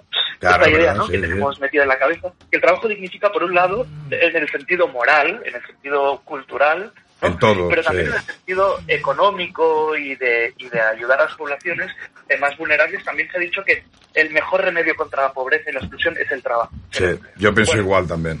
Pero... En realidad, en realidad eh, eh, esto hay que matizarlo muchísimo. ¿no? Por ejemplo, nosotros sabemos que ah, hoy en día, digamos, casi el 6% de la gente que está ocupada padece algún tipo de depresión.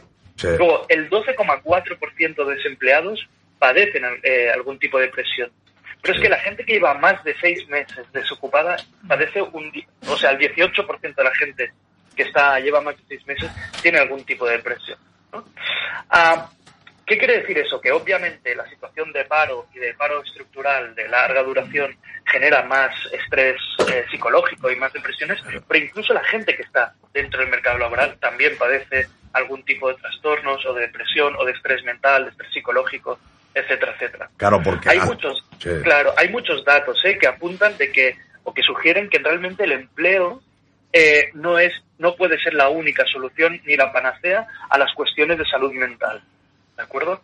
Eh, de hecho, eh, eh, cinco de cada seis personas en España, ojo, esto es casi el 86%, ¿de acuerdo? De la gente que tiene algún tipo de discapacidad por, por, por motivo de salud mental, eh, está en desempleo, no tiene empleo. ¿De acuerdo? Entonces, a mí sí, si me dijeran, no, mira, realmente el empleo es el mejor método porque para que la gente que tiene, que padece algún tipo de, de cuestión de salud mental y tal, pues tenga, eh, esté integrada en la sociedad y tal, le diría, vale, muy bien, eh, ¿de qué tanto por ciento estamos hablando? Cuando el 86% de esta gente está en exclusión laboral, yo no me creo que el trabajo, por lo menos en España, sea la solución. ¿No? Luego se dice, bueno, pero es que la ley general no dice que las empresas con más de 50 empleados tienen que, que, mm, que, que reservar, ¿no? Un- creo que es un 2 o un 3% de los empleos a gente con algún tipo de, de afectación. ¿no? Ya, bueno, pero es que en realidad, como la ley no estipula eso, básicamente este 2% suele ser gente que tiene algún tipo de afectación física y no mental. Con lo cual, fíjate que el mercado laboral todavía excluye más, ¿no? No solo a los que, a los que padecen ya una situación ya de exclusión, sino dentro de esta población, la, gen- la que, gente que más excluida está, que es la gente con, con afectaciones mentales, ¿no? Con lo cual, ostras, Y la mayoría de las empresas ya, ya cubren el cupo de, de gente es con complicado, ¿no? mental.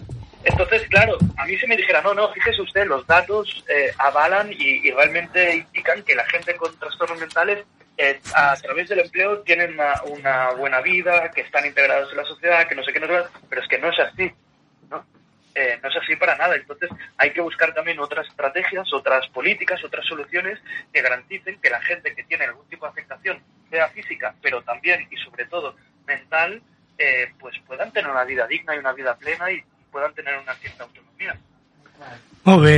Uh, Bru, moltes, tots els qui som aquí, Gràcies. t'agraïm uh, Gràcies. Gràcies, Bru. sí, la teva aportació, uh, vaja, i que, que aquesta història, que aquest pla que teniu a Catalunya vagi endavant i que sigui mirall pels altres. Moltes gràcies, eh? Gràcies. Eh, vinga. Moltes gràcies. Visca Catalunya! Visca! Visca el Madrid! Ui, ui, ui. Ara això, bé.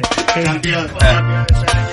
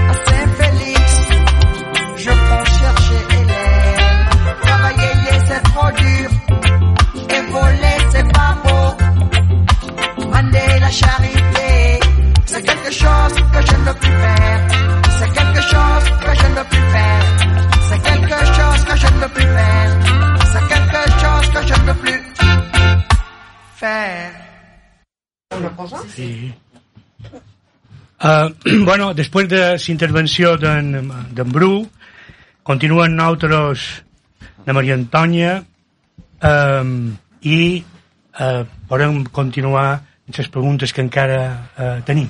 Eh, Marian, aquí tenim l'Ivan, que va preguntar una pregunta jo crec que molt, molt interessant. Vinga, dale. Sí, ¿quién querría trabajar si te dieran una paga de 800 euros? Yo creo que nadie querría ir a trabajar.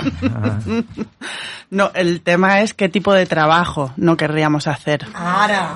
Ah, también. Muy buena Eso sí. O sea, si mm, pues estas, los falsos autónomos cobrando nada y eh, trabajando 16 horas no les haría falta a lo mejor. O sea, yo pensamos que es una medida en contra del trabajo basura.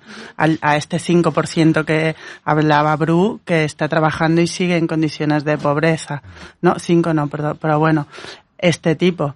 Y seguramente si tú tienes tus condiciones materiales más resueltas, sí que sería un sentido de trabajo como mm, más, más, más motivador y más eh, indicado a la autorrealización y a lo que contribuimos a la sociedad. ¿Entiendes? O sea, yo no creo que, de hecho, estaba, creo que en Namibia, en, en, los lugares donde se había implementado, no había, la gente no había dejado de trabajar. Creo que era en Finlandia, que no, que estaba demostradísimo que cuando se ha propuesto y además era, eso sí que era una acción más, más encaminada contra la pobreza y la gente no dejó de trabajar.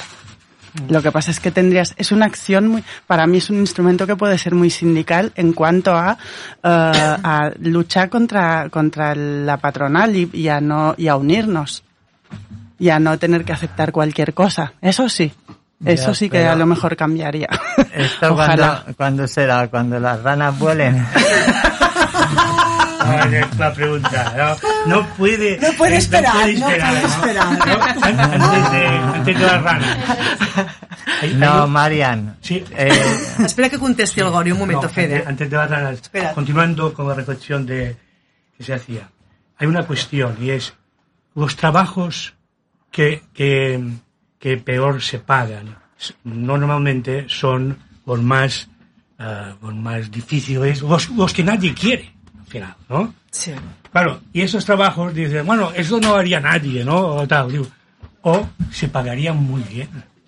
¿no? Si realmente hay un, eh, uno tienes 800 euros, pues no van a trabajar por 700, ¿verdad? No van a trabajar por 700. Por tanto, estos trabajos Obviamente. que no, obviamente, que no llegan al salario mínimo a veces, ¿no? Pues se tendrían que pagar bastante bien para que se realizaran, que son imprescindibles. Y ahora sí. Es que es eh, miserable lo que pagan. 365 euros una PNC. Eh, es que es una vergüenza, pero una vergüenza. El gobierno este realmente yo no sé qué tiene en la cabeza. ¿Quién puede vivir con 369 euros? Na- na- Nadie. tener una casa o tener ni familia ni pensarlo ya, hijos ni... Mm, eso es. Y bueno. Con ese sueldo solo tienes para la comida. Mm, Y, Y- y ojo. y eh. ojo. y ojo, sí. sí. No sé si había más preguntas. Sí. Eh, Tony, a lo mejor. Yo tengo una, sí. Dale. Si podríamos elegir el trabajo que quisiéramos y se consideraría trabajo de otra manera. Eh, podrías elegir, yo creo que podríamos elegir mucho más que ahora. Porque no sería, o sea, ya tendrías algo que mm, contra lo que, bueno, tendrías una opción que sería garantizar tu sueldo mínimo. Entonces, por necesidad, solo por necesidad y aceptar cualquier cosa, eso ya no. Y mm, ¿cómo era la segunda pregunta? Se po- consideraría el trabajo que de otra manera. quisiéramos. De otra manera, sí, sí. Hombre, no, la renta básica no sería, no, ten- no podría ser la- el único instrumento, ¿sabes? También tendría que mm, regularse de- el mercado, hacer un trabajo con los sindicatos muy fuerte. Sí que po- yo creo que sí que podrías elegir más y que se concebiría el, el trabajo como algo más, sí, que te, sí, Mm, pero no sé. Pues ahora que es una pregunta que hacer tú, que son... Estamos, Ya, ¿qué has hecho ya? estamos viviendo, vamos, este país. Ah, bueno, muchos. Este, es- eh, bueno, a lo mejor eso. Este país es es de dos colores, o rojo o azul. Menos mal que ahora están saliendo ya, pero a, a- a nivel a nivel regional, pues yo que sé, varios partidos que son los que inclinan la balanza. Pero sabéis que, eh, que vais a tener enemigos. Los que, que- los que queréis presentar el tema del proyecto de la Sí, renta, por vais a tener enemigos que la van a rebatir y de- de- la van a rebatir por todos los lados. Y, y aunque tú presentes cual- cualquier cosa, sabes que te van a sacar una enmienda a esto, una enmienda a otro, una enmienda al otro, te, te- te van a estar intentando trillar. Y, y yo no sé, imagino que será por, por mayoría si sale. ¿eh? Eh, imagino que será por mayoría si sale. Sí. ¿Entiendes? Pero tú sabes, la, la derecha no la vais a tener para la... La derecha española no, no va a estar de acuerdo para una renta universal. Bueno, a- Bueno, no, no en España, sino en toda ya, Europa. en el... Sí. Y son los Hay que una, gobiernan. empieza a haber, por, por un lado, bueno, yo- dos cosas, ahora Gori seguirá, pero por un lado, los enemigos o gente que esté en contra de esto ya, ya se tienen ahora. Es decir, los derechos sociales no es algo que haya sido popular y que se gane y se, y se consolide y no, no haya siempre debate, no haya que luchar siempre. Entonces yo eso ya lo asumo como una opción que, que cogí hace tiempo, entonces voy a seguir con ello y esto me parece lo mejor. Eh, lo que decías de la derecha europea o española, empieza a haber voces neoliberales en Estados Unidos que están a favor de, de la renta básica universal, porque eso quiere decir que en este sistema de consumo del que todos somos parte y, y- y no podemos no serlo, eh, serían ciudadanos más competentes y con más dinero para gastar, que es lo que mantiene este sistema. Entonces, ojo, porque a lo mejor nos llevaríamos una sorpresa. Ya nos hemos llegado una sorpresa, creo- ¿no? Pero son neo- neoliberales, son neoliberales más light. Sí, no bueno. son conservadores. Mira, mi- no es una derecha conservadora Ah. la que te va, o también son Sí. ellos. Ah. Los republicanos esta- estadounidenses que habéis dicho, esos también son de derechas, ¿no? Pero, Mira, pero ah, aquí los conservadores no te lo van a, y ne- neoliberales y tal. Va- va- Mira, Davos. ¿Habéis oído hablar de Davos? Donde se reúnen los más ricos de, ¿no? De tan tan, ¿vale? Se reúnen los más ricos, los países más ricos y formulan, digamos, estrategias de- de- en Davos hace tres años se habló largo y tendido de la renta básica universal. ¿Por qué? Porque les ha venido ahora aquí un, una cosita de, de, de bon- de bonomía, de, de solidaridad y tal. No, no. Están, estaban viendo en aquel momento, por razones eh, que ahora se lleva a explicar, las orejas al lobo. Es decir, eh, están preocupados por si la gente se levanta. Están preocupados si hay unas protestas importantes y que les pongan en cuestión su sistema, ¿no? Ah, por tanto, a la pregunta de, de las ranas, ¿no? Esto depende de nosotros, dir, dependerá de si es un derecho que queramos hacer valer, ¿no? O no. Vull Es, es un derecho como la tarjeta sanitaria universal. ¿Correcto? Pero no lo hacen. Claro, pero es que la tarjeta Porque san- dinero que te tienen que dar, Si tú- eso no lo hacen. que la tarjeta sanitaria universal, Y cuando se puso, antes no había. Había ser, ser mutuos y no sé qué, cosas populares y tal, pero no existía. Lo que tenemos hoy, no se cobraban pensiones, y ahora cobran pensión cada vez, no, no había pensiones así. tal. No, no, eh, y este, no, no, no, no todo el mundo iba a la escuela, ¿no? Hace, y estamos hablando de estos 50 últimos años. Por tanto, todos los derechos se han tenido que pelear. Todos tenemos que trabajar. y este será también, menos. ¿no? ¿Cómo? No será menos. Este no será menos. Yo quiero hacer una pregunta. ¿Qué, qué haríais ah, si tuvierais una renta básica universal? Yo gastaría más en ocio, en ropa, restaurantes, iría más, saldría más a la calle. ¿Tú, Fede? Pues viviría lo mejor posible.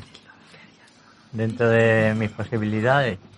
Gabino, ¿qué harías? Yo me iría, pues. Yo me iría, pues, comprar ropa, mm, también comida, para comer bien, un restaurante, un día, bueno, una vez o dos, como mucho al mes. Y así me lo gastaría. ¿Nicolai? Yo me alquilaría una habitación, compraría ropa, comida, volvería a mi país para arreglar problemas. ¿Tony? Yo básicamente sobrevivir, nada más. No, yo el tema de la renta básica solo me planteo de sobrevivir cada mes y ya está. Es lo único. ¿Elena? Eh, pues yo, aparte de tomarme el lujo de trabajar donde me gusta, Mm. oh, pues me compraría, no tengo claro si una caravana o una furgo. Y viajaría, que es lo que me gusta. Què faries tu, Mariana? Ah, jo... Fer feina mitja jornada. No. És broma. Uh, bueno, o no. O no, O no. Mira, eh, yo, o sea, me dedico a esto y, pero apa- aparte de estar en prosocial, soy educadora y siempre pienso que, que contraproducente, ¿no? Que hay una asociación de vecinos en mi barrio que se está dejando morir porque la gente es mayor y siempre pienso, joder, qué pena no poder los vecinos nuevos, que además somos jóvenes, perdón, pero que no somos nuevos, que conocemos el barrio, qué pena no poder estar ahí y pues hacer algo así, seguramente. Mm. Muy bien. Y a lo mejor plantearme media jornada. Gori? Gori, un viatgeries, un viatgeries? Jo al Xile, però vull Xile, dir, no, però. Anava a dir, jo me jubilaria. Està molt bé, està molt bé. Gordi se compra Y- el de uva eh, para ir a pescar. Yo, bueno, yo No mm, pienso mucho en que me gustaría tener mi casa, una vivienda, ¿no? Porque me parece es imposible. Sigo alquilando, compartiendo piso con un trabajo y aquí, bueno, lo veo complicadísimo, la verdad. Entonces creo que lo que me vibraría sería eso. Si puede ser en el campo con un terrenito, pues mira, ya mejor, ¿no? Y, y había más cosas también, que es que era, eh, ¿a qué creemos eh, que nos ayudaría si tuviéramos la renta básica universal? ¿En qué creemos que nos ayudaría? Pues está mejor. A todo, a viajar más, a poderle dar a tu hija algo de dinero, ayudaría en todos los sentidos. que en qué pues mira mm, la cesta de la compra la gasolina del coche ¿cuánto gastáis de gasolina del coche? 300 Una barbaridad. 300 Sí, al mes sí. 200 y pico 300 al mes ¿eh? No vull contar. ¿Eh? a que sí más o menos pues bueno parte de la renta parte de la renta para, para lo que es todo energético de la casa la luz el agua la calefacción el- la gasolina del coche el internet lo que es tecnología que es lo que va que es lo que va va a imperar dentro de nada Sí. la tecnología no el- las personas no, no, no van a tener no- las personas no van a tener tanto trabajo como dicen se, se va a imponer la tecnología y cada vez se está imponiendo más ¿entiende lo que yo me refiero? o sea que la, la, la renta social en cierta medida yo no sé porque yo creo que a partir de poco la población va a ir bajando porque la gente ya no quiere tener hijos porque no los puede mantener. ¿Entienden a lo que yo me refiero? O sea que va a ir bajando poco a poco. Eso es lo que va a librar para que se- si sale la renta básica. Porque si fuésemos eh, 7.000 millones, 7.500 millones al ritmo que vamos, ¿entienden lo que decir? No habría para todos. No habría renta básica para todos. O sea que la, la tecnología lo- va a ser lo que libre un poco para que den la renta. Porque va a bajar un poco la población. La pregunta que has hecho, si ahora nos... A la primera parte, perdón, a la primera parte de un programa, cuando se ha explicado tanto y tan bien el buscarse la vida, los, las diferentes experiencias, si ahora pensamos, a ver, yo en aquel momento disfrutaría de una renta básica. Seguramente no hubiera nos hubiera dado estabilidad y hubiera evi- evitado aquel momento de desasosiego, de búsqueda, a veces infructuosa, etcétera, ¿no? Pienso que, por tanto, lo que puede aportar y aportarnos es estabilidad, ¿no? No tener dinero ni para comprarte una botella de agua. O un estrés, en, en ¿no? verano, Ansiedad, en verano. estrés. Un estrés que Sí, estamos son viviendo la población actualmente muy Y que juntes no? 30 céntimos para una lata de Coca-Cola. Eh, Sí. poder vivir. 800 euros, la verdad que estaría muy bien y ojalá siga adelante y siga la gente luchando por ello. Y, y desde luego de lo que se ha hablado son de derechos básicos, ¿no? O sea, eh, como ciudadanía. Al final se ha hablado de vivienda, se ha hablado de comida, se ha hablado de la gasolina para poderme transportar, se ha hablado de mantener a la familia. Claro, o sea, es que ya mm, somos dignos y dignas de poder tener este soporte. Entonces, bueno, algo que nombrasteis también, que ahora se, se ha dicho, fue eh, reducir el estrés y la ansiedad, eh, que a nivel personal nos sentiríamos más seguros y más seguras. Y luego también hablasteis de un soporte para arrancar en la vida, o sea, o un proyecto. Entonces, Claro, entonces, ahí, pues, es donde, na- ahí es donde nace la, la dignidad. ¿Entiendes lo que yo me refiero? La dignidad. Una vez que naces, mm, luego, mm, después de pasar la adolescencia, cuando ya tienes 18 años, eh, estudiar, trabajar. ¿Entiendes lo que yo Y entonces, el hecho de nacer ya te hace digno porque ya te están preparando para lo que es eh, el- el- tu vida, te están preparando. Tú cuando estudias, eh, cuando te acuerdas cuando íbamos al colegio, con los- yo con los jesuitas estudiaba nueve horas, cinco por la mañana y cuatro por, por la tarde. Desde, por, ¿Por qué te crees que lo han hecho así? Para, para acostumbrar al ser humano, a los españoles, a trabajar ocho horas. ¿Entiendes lo que quiero decir? Y a trabajar un poco más. Y a, a tú no. pues, Eso. Los que han estudiado sociología saben de qué va el tema, ¿sabes? Pero. Yo quería decir además que mm, eh, en caso de... Está claro que yo creo que aparecería menos salud mental porque las condiciones que tenemos, eh, los factores estresores nunca nos ayudan ni a tomar buenas decisiones ni a estar bien. Eh, y después que estábamos hablando, todo el sistema de, de ayudas, de servicios sociales, de todo el personal que estaría que está dedicado a valorar si una persona puede o no puede recibir una ayuda, podríamos dar un pasito más, ya no como a título individual, sino como sistema y ayudar realmente a las personas a llegar mucho más lejos y a conseguir objetivos más dignos y más motivadores. Muchísimas gracias. bueno, Marian, eh, vamos a ir ya terminando el programa. Hemos hecho, wow, un viaje, mm, vamos, profundo, reflexivo, ah, con una crítica también fundamentada, porque la verdad que, que, lle- que llevábamos tiempo debatiendo el tema.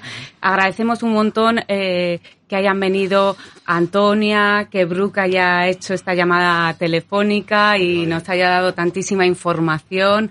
Agradecemos, por supuesto, a nuestros técnicos de sonido, eh, Andreu y Enric, eh, que han estado aquí. Eh, ¿A quién más agradecemos? Agradecemos.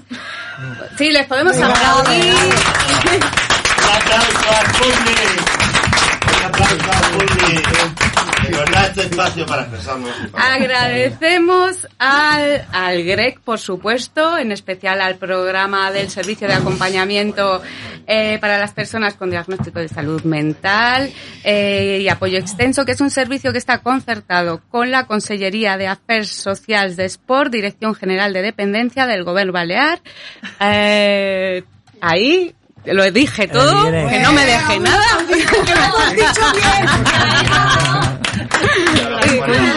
Ah, por supuesto, a todo el equipo de la radio, que bueno, es maravilloso todo lo que, lo que se comparte aquí. ¿A quién más agradecemos? Bueno, a las que nos están oyendo y a las que nos están oyendo, por supuesto. Y a todos los educadores que nos están oyendo. Bueno, pues muchísimas gracias y vamos a terminar el programa. Eh, un abrazo a todo el mundo. Gracias. Adeu.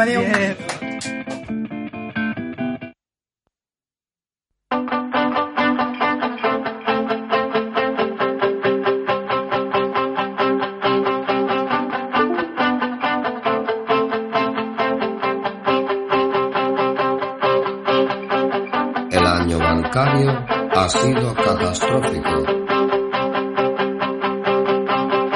Solo hemos ganado 500 mil millones.